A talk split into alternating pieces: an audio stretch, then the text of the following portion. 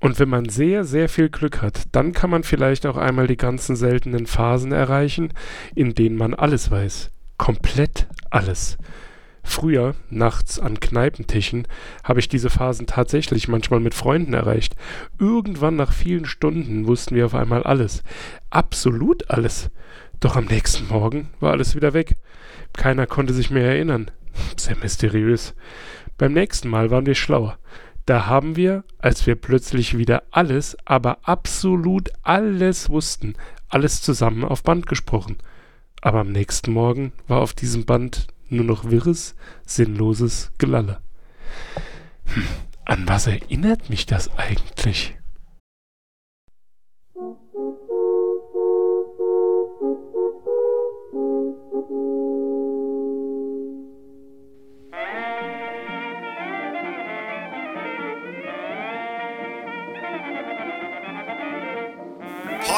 Podcastwelle Saar. Unterbrechungsfrei in Areal 12 fett gedrückt. Immer mehr hören lieber Cat Earth Society. Podcastwelle Saar. Saarbrücken.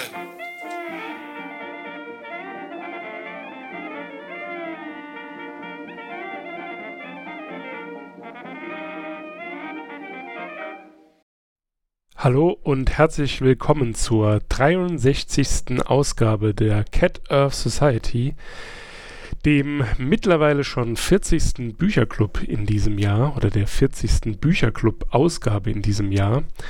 Leider kann ich heute Knottler nicht begrüßen, ähm, wie das so mit alten Männern ist. Die werden hin und wieder krank. Ihr habt das dieses Jahr ja schon bereits, ich glaube, das ist jetzt das fünfte Mal, dass wir zusammen aufnehmen. Ähm, und soweit ich mich erinnere, bin ich bisher dreimal ausgefallen und Knottler zweimal. Aber darum soll es in dieser Folge nicht gehen. Wir haben wie immer ein Buch für euch gelesen oder wir haben ein Buch gelesen, um es ähm, im besten Falle für euch als Leseempfehlung präsentieren zu können. Diese Woche haben wir gelesen für Eile fehlt mir die Zeit von Horst Evers.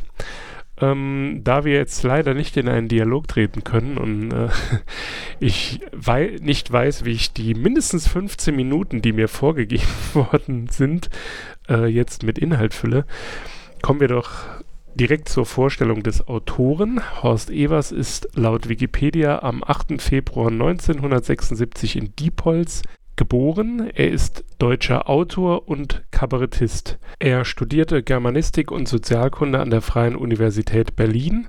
Er ist Mitbegründer der Zeitschrift Salbada. Ich bin mir nicht sicher, ob ich es richtig ausgesprochen habe. Es steht wohl für seichter, frömmelnder Schwätzer. Eigentlich wäre das ja dann äh, etwas, das ich wissen sollte. Er hat dort zusammen mit Freunden oder Kommilitonen, das weiß ich jetzt ehrlich gesagt gar nicht mehr, diese Zeitschrift äh, gegründet und dort hat er auch begonnen, seine Texte zu veröffentlichen, also mitunter dort. Das ist in diesem Fall auch eine sehr gute Überleitung zu diesem Buch. Ähm, das Buch Für Eile fehlt mir die Zeit ist eine ja, Ansammlung von, ähm, ich meine bei Wikipedia stand, pointierter biografischer Erlebnisse. Ich hoffe, die, sie sind sehr stark pointiert, denn äh, da sind, ist die ein oder andere Geschichte drin. Äh, da hoffe ich, dass sie sich nicht so zugetragen hat. Ich denke da an seinen ähm, Onkel, der einen ganz großen Bahnhof gemacht hat für ihn. Was das, äh, was es damit auf sich hat, das müsst ihr selbst nachlesen. Bevor ich jetzt hier aber zu sehr auf den Inhalt eingehe, würde ich mit dem regulären Programm weitermachen. Ähm, das heißt, wir sind in der Kategorie das neu gelernte Wort. Leider konnte ich Knottler kein neu gelerntes Wort abbringen. Hm, ich bin mir auch nicht sicher, ob es eins gab, aber aufgrund seines angeschlagenen Gesundheitszustandes wollte ich ihn, nachdem ich ihm schon die Bewertung abgerungen habe, äh, nicht noch damit nerven.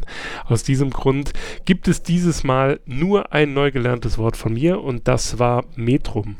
Ich habe es euch in den Show Notes verlinkt. Dort könnt ihr euch dann darüber ein Bild machen, was genau es denn ist. Kommen wir nun zu den Bewertungen. Wie eben angesprochen, ähm, habe ich es geschafft, äh, vom Sterbebett ähm, Knottler zumindest noch eine hoffentlich nicht letzte Bewertung zu entlocken. Knottler bewertet das Buch ähm, mit drei Katzenköpfen. Er schreibt, ist lustig, stellenweise schön, verquer und kurzweilig. Und er twittert jetzt auch ohne Internet. Ich bin dieses Mal tatsächlich hin und her gerissen, ob ich ähm, drei Punkte vergeben kann oder soll, würde mich aber, bevor es ähm, das Buch in einem falschen Licht ja, dastehen lässt, auch äh, dazu hinreißen lassen, ihm eine 3 zu geben. Ich muss gestehen, die ersten beiden Geschichten des Buches, die haben mich nicht mitgerissen. Wir haben das Buch ähm, auch tatsächlich nicht, nicht selbst ausgewählt, sondern das war eine Empfehlung, die ähm, Teile meiner Familie uns empfohlen haben. Knottler bereits vor zehn Jahren oder so. Ja, das Buch ist von 2012, ähm, soweit ich weiß. Zumindest wird es bei Genial Lokal äh, so aufgeführt. Ich glaube, im Buch stand sogar 2011, aber gut, wie gesagt, also 2011, 2012. Ich muss gestehen, es ist ähm, etappenweise, wie gesagt, fand ich es langweilig und auch etwas vorhersehbar, aber es gab auch Kurzgeschichten, ja, da hat es mich dann komplett ähm, gekostet. Also vielleicht meine Lieblingsstelle, da habe ich eigentlich auch gehofft, mit ähm, Knottler das Ganze ähm, besprechen zu können, weil wenn ich euch das jetzt so vorlese oder zitiere in diesem Fall und ich mich dann währenddessen kaputt lache, dann wirkt das wahrscheinlich ein wenig, ähm, ich sag mal, speziell. Aber wie gesagt, als ich das äh, gestern Nacht gelesen hatte, da waren dann alle Dämme gebrochen. Und zwar ähm, ist das Kapitel geht um Weihnachtsmärkte. Also äh, vermutlich hat jeder von euch Erfahrungen auf Weihnachtsmärkten sammeln dürfen. Im schlimmsten Fall sogar auf mehreren. Äh, er selbst hat wohl über 50 Weihnachtsmärkte, also kann auf einen Erfahrungsschatz von mehr als 50 Weihnachtsmärkten zurückgreifen. Und er bringt das Ganze dann hier so auf den Punkt. Wie gesagt, das ist ein Zitat. Jeder Weihnachtsmarkt hat auch seine ganz eigene exklusive Note, häufig sogar eine Spezialität, für die er in der ganzen Welt berühmt ist. In Nürnberg gibt es die Lebkuchen, in Dresden den Stollen, in Chemnitz die Schnitzereien, in Aachen die Printen und in Spandau auf die Fresse. Und da muss ich sagen, ich weiß nicht, ob das äh, an der Zeit äh, gelegen hat, zu der ich es gelesen habe, aber da konnte ich dann tatsächlich nicht mehr. Also das hat mich extrem erheitert. Wie gesagt, wenn ich das jetzt so alleine vortrage und äh, von Knottler die Reaktion ausbleibt, wobei ich nicht weiß, ob sie nicht gegebenenfalls auch ausgeblieben wäre, wenn er dabei gewesen wäre, ähm, das kann ich nur mutmaßen. Ich äh, gehe jetzt einfach mal davon aus, er hätte aus freundschaftlichem Dienst mitgelacht. Äh, wäre die Stelle vielleicht für euch nicht ganz so ähm, peinlich gewesen. Ich hoffe, ich habe euren äh, Fremdscham nicht zu sehr getriggert. Aber wie gesagt, wenn man das so liest und da, es kam halt sehr unerwartet aus dem Text, von daher ist das Buch hat mehrere solcher Stellen, also die äh, eben kurz angesprochene Geschichte mit seinem Onkel, der ihm ja angekündigt hat, dass äh, wenn sie zu Besuch kommen, er einen ganz großen Bahnhof macht. Äh, ja, die ist äh, auch, da bleibt kein Auge trocken. Was er auch noch äh, nennt, das wäre vielleicht etwas für die Kategorie also das ist auch in diesem Kapitel, deswegen komme ich gerade drauf, auch mit dem, in dem Kapitel mit den Weihnachtsmärkten ist der Begriff Scooter-esque und äh, das ist dann halt auch eine sehr interessante Umschreibung ähm, von H.P. Baxter. Also beziehungsweise, nee, es geht darum, dass er nicht weiß, ob es wirklich Scooter ist, beziehungsweise HP Baxter, aber es ist sehr Scooter-esque, deswegen ver äh, vermutet er, dass er es eben ist. Und wie gesagt, wenn ihr auf Erfahrungen auf, von Weihnachtsmärkten zurückgreifen könnt, dann wisst ihr ja, dass die Musik dort ähm, jetzt nicht unbedingt immer dem entspricht, was man erwarten würde.